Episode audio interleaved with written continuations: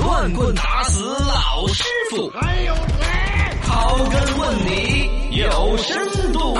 死我也不说。说不能校外培训了，猿辅导做什么生意？哎，史蒂姆科学教育，嗯，这个明显是一个新的概念。最近呢，关于这个教育行业其实波动不小，大对家对都对有对所关注。不能不哭呃啊，那边的新东方的俞敏洪也哭了，要转什型么，猿辅导啊，高等人转型是不是搞托儿所啊？他说我搞托 儿所是侮辱我，哎，都哭了对都，有人愿意侮辱你，你就高兴嘛。呃哎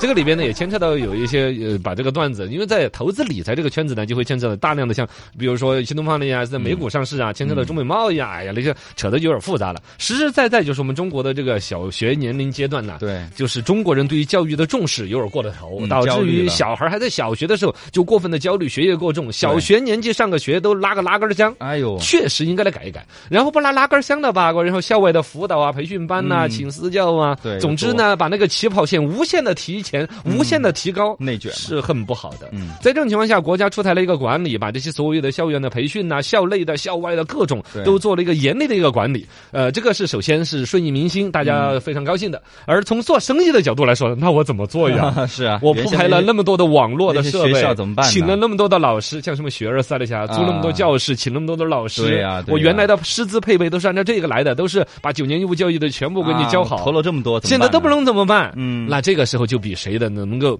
转换的能快力速转啊快速转型。猿辅导这一块儿布局素质教育，哦原来大家调侃就说这帮搞教育的人可能会把，比如搞一个夏令营，啊体育老师来上课可 以吗？只是我们的体育老师呢，都是数学高材生，那没办 法呀，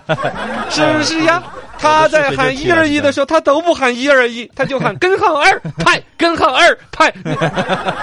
对对对变相的、变相明显的嘛也有嗯调侃可以。但是呢，关于这个教育，真的就没有可以去延伸，在符合国家的一个指导的方向，让孩子们既能够有快乐的童年，又能学习的更好吗？哎猿辅导这个概念，我觉得有点帮他宣传哈，但其实也无所谓，因为我想象当中可能会因为国家的这次对教育和培训的严格管理，会出来很多乱七八糟的教育产品。是第一，这行业的人毕竟入了这一行，很难改得了。嗯对他的资源，他的家长关系，而且你看得到，家长最终还是焦虑的。嗯不管国家怎么调整，对家长还是希望孩子学，希望孩子比别人优想秀去。补课，那怎么办嗯？搞教育的这帮人就会变相老出一些产品来，既符合国家现在让孩子轻松玩耍，嗯哎又能符合家长的焦虑，成绩还能够提升的，这就是 STEAM 这个概念的源头之一。啊这个玩意儿是最开始美国人提出来的，其实年头还有点久。嗯二零零九年，美国什么国家科学委员会发布出来一个主题，其中提到的 Steam 呢，你们说是有个游游戏，平台，它叫 Steam，Steam 也叫蒸汽嘛，也有蒸汽的意思。它就是朋克风格啊的游戏对吗？蒸汽朋呃不是，它是一个游戏平台，你在里面可以买各种游戏嘛，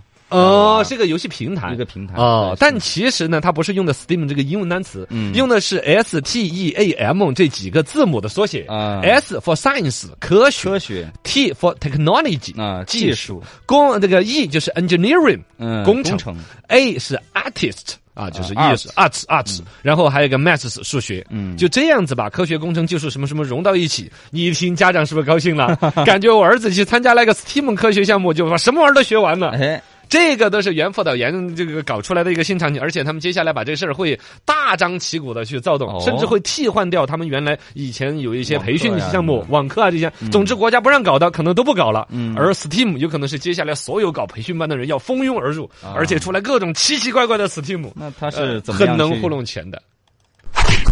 你问呢？怎么样去运作的？那里我运作给你看。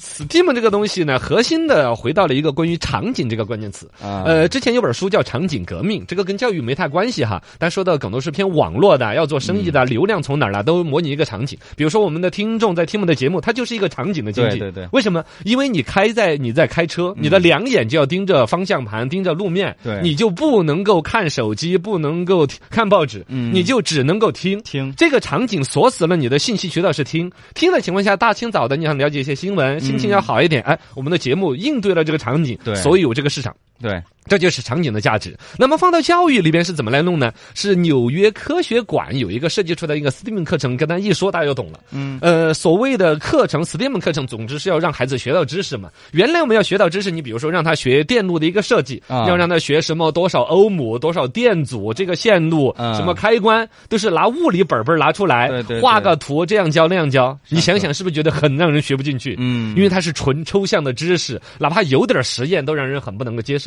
对，但是 STEAM 的玩法是怎么样呢？啊纽约科学馆就有一个这个主题的一个 STEAM 设计，它就是直接做了一个模拟的城市和街道网络放在那儿，哦一看就像是一个玩游戏的场景一样的。然后丢出来一个问题：你想让这座城市亮起来吗？我们一起来设计一座快乐的城市吧。哦，它就变成了一个这样场去景，教育他这个场景其实就是把一个比如说物理的大量的知识，刚才说的科学、数学的嗯知识融汇到一个游戏场景当中。这个游戏场景就是这儿有一个非常漂亮的积木搭建的城市街道，嗯你就是一个市长，你可以管理这个城市。然后是老师适时的引入一些材料啊、工具的啊知识啊，你来说到嗯对要亮要什么呀，要电，啊那要好的福的呀，打不死人的是好的福。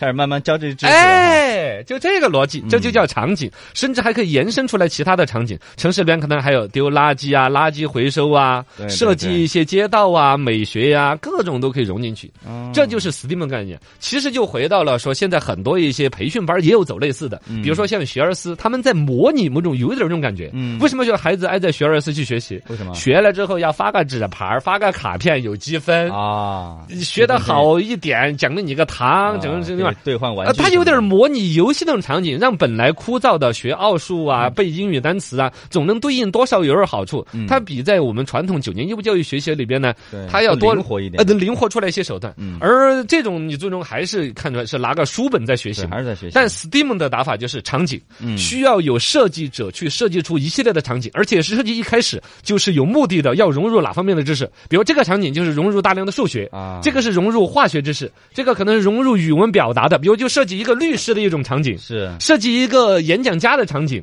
之类的啊、你们要选举啦，怎么怎么着？好，就自然而然的带出来，他要写作，他要说话，嗯各种的角色扮呃，这演教育目的就融进去了，嗯而且一定要源于真实的生活和世界，这样子就会特别有乐趣。小孩儿的世界里边嗯有代入感嗯一直在仰望成人的世界，看着你们又可以开车，可以喝酒，啊可以这样那样，对对呃对对啊，然后就你就是董事长了。嗯，啊今他就天可能你就是市长了，那你角可以色做扮演去当呃这个角角色色扮演，然后同时把知识融进去，嗯这就是 STEAM 啊，场景学习。这个好像欢乐谷不是好早之前就哎，搞有过一那个那个小孩玩的那种，对对对还可以当但消防员当那什是么的职业体验，体验嘛嗯他是更多的去了解这个职业做什么，但融进的知识就不多。啊，这一个次就就是融要进把知数识，啊学知识、奥数，